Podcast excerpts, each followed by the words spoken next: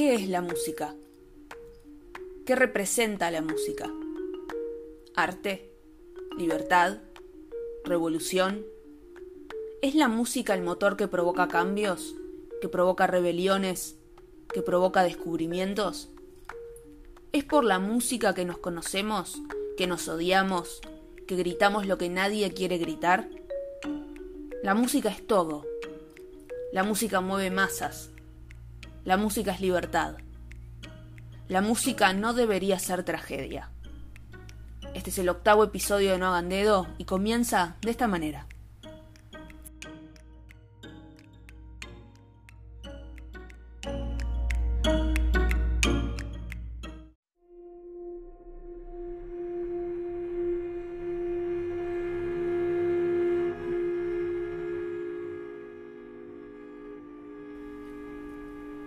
Para ser alguien en el escenario musical under de la Argentina de los años 80, era obligatorio tener un rito de iniciación en Cemento. Desde su apertura en 1985, Cemento fue considerado la cuna del rock post-dictadura y uno de los pilares de la movida under. Cemento empezó chiquito, en un incomodísimo primer piso del Café Einstein, en donde entraban solamente 100 personas. Por ese reducido espacio pasaron bandas icónicas de la historia del rock argentino como Soda Stereo, Sumo o Los Violadores. Pero para Omar Chabán, el dueño de este pequeño espacio musical, no era suficiente. Quería llevar la movida artística al siguiente nivel. Y así nació Cemento. Ahora, ¿por qué hablamos de Cemento? Porque el mismo Omar Chabán, cuyas aspiraciones artísticas continuaron agrandándose con el correr de los años, abrió otro local, República Cromañón, ubicado en el barrio 11 e inaugurado el 12 de abril de 2004. Cemento fue el bastión del rock durante años y respiró música por última vez el terrible 30 de diciembre de 2004. Ese 30 de diciembre la gente se ubicaba en sus lugares para disfrutar de un concierto de la banda Callejeros. La capacidad del local era de unas 1.031 personas pero la cifra manejada en la causa judicial era de 4.500. Se habían vendido unas 3.500 entradas y mil personas más ingresaron al local sin una. Callejeros abrió el toque con su canción Distinto y a las 22.50, minutos antes de haber empezado a tocar, se desató el infierno. Un fogonazo se abrió paso entre la oscuridad del local y el rojo anaranjado del fuego comenzó a esparcirse. De inmediato el sonido se apagó las luces nunca se encendieron. Lo único que se escuchaba eran gritos. Lo único que se palpaba era el miedo y la confusión. Luego se sabría que una bengala, una tres tiros, recorrió un corto trayecto hasta impactar contra la media sombra que cubría los paneles acústicos del techo. Las llamas se expandieron sin clemencia, pero tuvo consecuencias aún peores. La combustión de la espuma de poliuretano de los paneles produjo la emanación de ácido clorhídrico que se esparció por el local. La temperatura alcanzó los 400 grados y la combustión terminó una vez que el material fue totalmente consumido. Al disminuir la temperatura, el humo tóxico comenzó a descender y a ser aspirado por las personas que se encontraban en el local. Ese humo, altísima temperatura, provoca edema pulmonar y cubre las mucosas impidiendo el pasaje de oxígeno. Al inhalar el humo al 20%, los primeros síntomas que aparecen son dolores de cabeza y debilidad muscular. Al 30%, la persona no puede mantenerse en pie y comienzan los mareos. Y al 50%, la persona entra en coma y puede fallecer. Debajo de las llamas y el aire tóxico, la gente comenzaba a correr hacia donde podía. Jóvenes, adultos e incluso niños de poca edad se empujaban tratando de dirigirse a las puertas de ingreso y sobre todo a la puerta de emergencia en el costado del local, que pronto descubrieron estaba trancada con una barra y con un candado. Las puertas batientes de Cromañón se convirtieron en una trampa mortal. Solamente abrían hacia adentro y en la confusión y desesperación por salir, la gente se amontonó, pisándose, aplastándose, cayendo unos sobre otros intentando abrirlas. Esta tragedia dejó 194 personas fallecidas entre ellas varios niños. Al menos 1.432 personas resultaron heridas. La mayoría de las muertes se produjo por la inhalación de diferentes gases, entre ellos monóxido de carbono y ácido cianhídrico. Muchos de los que lograron salir volvieron a ingresar al local para rescatar a las personas que todavía se encontraban dentro del edificio. Amigos buscando amigos, familiares buscando familiares, desconocidos sacando desconocidos. Algunos nunca volvieron a salir. Algunos sobrevivientes fallecieron posteriormente por las secuelas físicas y psicológicas.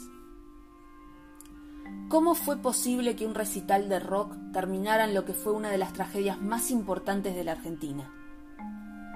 Como mencionamos anteriormente, Cromañón estaba habilitado para una determinada cantidad de personas.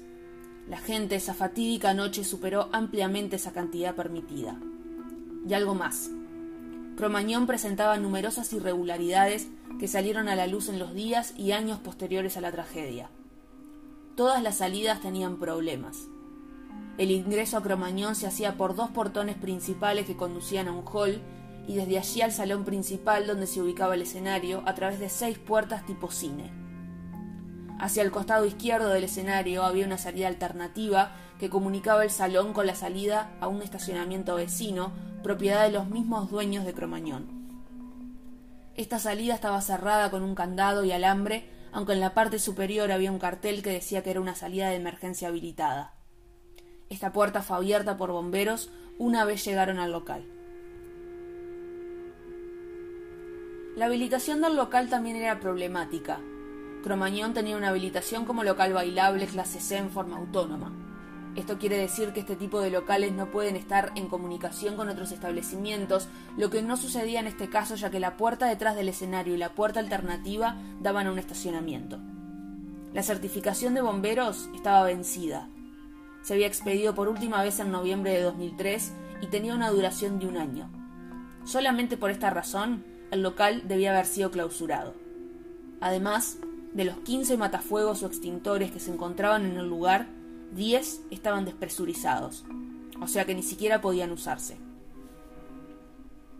Existieron pagos de sobornos a la Policía Federal Argentina para que brindaran seguridad en la puerta del local y para que no se realizaran los actos administrativos correspondientes por las irregularidades existentes, como la superación de la capacidad permitida, la venta de alcohol la obstrucción de salidas y la omisión de recaudos durante la organización y la seguridad, lo que, entre otras cosas, permitió el ingreso de pirotecnia. Se le pagó al subcomisario Carlos Rubén Díaz, por orden de Chaván, 300 pesos argentinos la jornada. Es sabido que en el ambiente del rock el uso de la pirotecnia es más que frecuente, ya sea en lugares abiertos o cerrados, y más frecuentemente en los recitales de rock barrial o rock chabón, como también se lo conoce y por lo tanto estas prácticas nunca fueron desalentadas por parte de los artistas, algo de lo que no escapó callejeros. A pesar de la insistencia de Chaván antes de que comenzara el toque de que no se tiraran bengalas, el público hizo caso omiso. De hecho, Cromañón ya había tenido episodios que causaron focos de incendio en el local. El primero de mayo de 2004, durante un recital de jóvenes pordioseros, un principio de incendio provocó la evacuación de todos los espectadores y debió ser extinguido por el personal de seguridad. Pocos días antes de la tragedia, el 25 de diciembre, se produjo otro foco de incendio durante el recital de la 25, que también fue atendido por el personal del local. Fueron dos advertencias premonitorias. Luego de la tragedia de Cromañón, la justicia argentina dictó orden de captura para Omar Chaván, gerente del local. La banda Callejeros emitió varios comunicados ante la prensa a través de su abogado quien dejó sentado que ellos no habían tenido nada que ver con la organización del evento y que el único organizador había sido el mismo Chaván. Omar Chaván fue acusado de homicidio simple con dolo eventual de 192 personas, que eran las víctimas fatales hasta ese momento, y se lo embargó por 5.7 millones de pesos. A finales del mes de febrero de 2005 se arrestó al manager de callejeros Diego Argañarás, el encargado de seguridad Lorenzo Bussi y quien fuera mencionado como coordinador general del local, Raúl Villarreal. Los dos primeros fueron liberados debido a que la acusación de homicidio culposo es escarcelable. A Villarreal, por considerárselo mano derecha de Chaván, se lo mantuvo en prisión. Del manager de la banda se expresó que actuó imprudente y negligentemente, lo cual facilitó a que ocurrieran los hechos que terminaron con la vida de cientos de personas y centenares de heridos.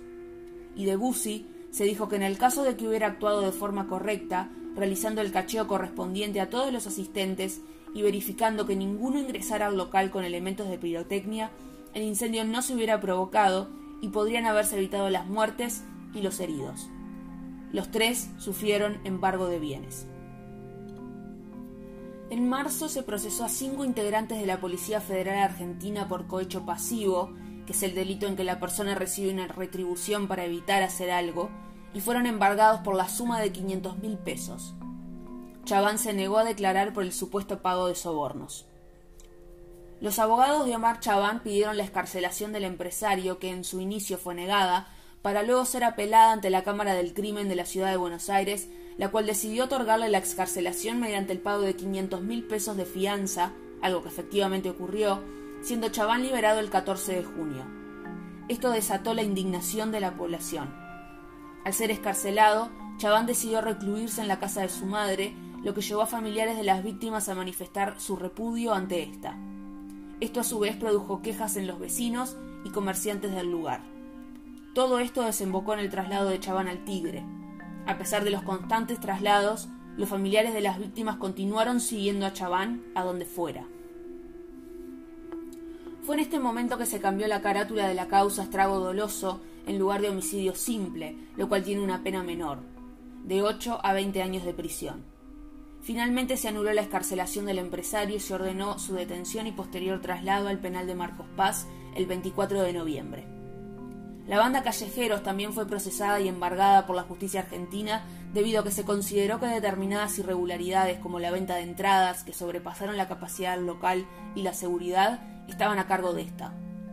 También fueron procesados varios exfuncionarios del gobierno de la ciudad de Buenos Aires, sin embargo, solamente fueron llevadas a juicio 15 personas de todas las procesadas, entre ellas Chaván y Villarreal, callejeros, el escenógrafo, el manager, tres funcionarios del gobierno de la ciudad y dos oficiales de policía. El juicio oral comenzó el 19 de agosto de 2008. Omar Chaván fue condenado a 20 años de prisión por los delitos de incendio doloso calificado y cohecho activo. Argañarás fue condenado a 18 años de prisión por los mismos delitos. El subcomisario Carlos Díaz a 18 años de prisión por incendio doloso calificado y cohecho pasivo, Villarreal a un año de prisión en suspenso por ser partícipe secundario del delito de cohecho activo. Y Fabiana Fisbin y Ana María Fernández a dos años por incumplimiento de los deberes del funcionario público. Inicialmente Callejero fue absuelta, solamente su manager, Daniel Argañarás, fue condenado a prisión, pero en 2011 se revisa la causa de Cromañón y esta vez se decidió que la banda debía estar tras las rejas por estrago culposo seguido de muerte. Las pesquisas demostraron que efectivamente el show había estado organizado por Chaván y por callejeros, y ambos habían acordado vender la cantidad de entradas que se vendieron. El 17 de octubre de 2012, ocho años después de la tragedia, se condenó a siete años de prisión a Fontanet, el cantante, seis años a Eduardo Vázquez, baterista, y a cinco años a los restantes músicos.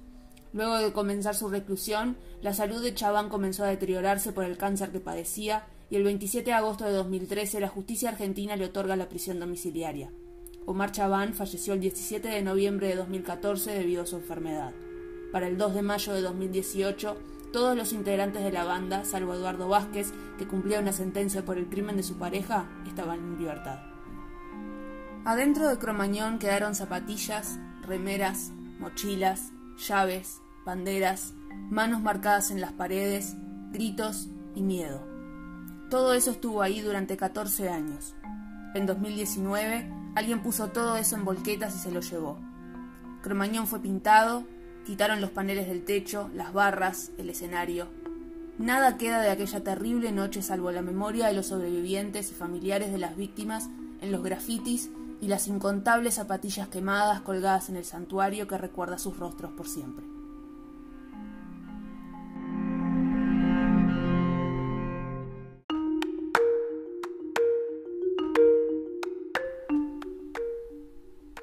Gracias por acompañarnos hoy. Pueden seguirnos en nuestro Instagram, no hagan dedo-podcast. Nos vemos en el próximo episodio.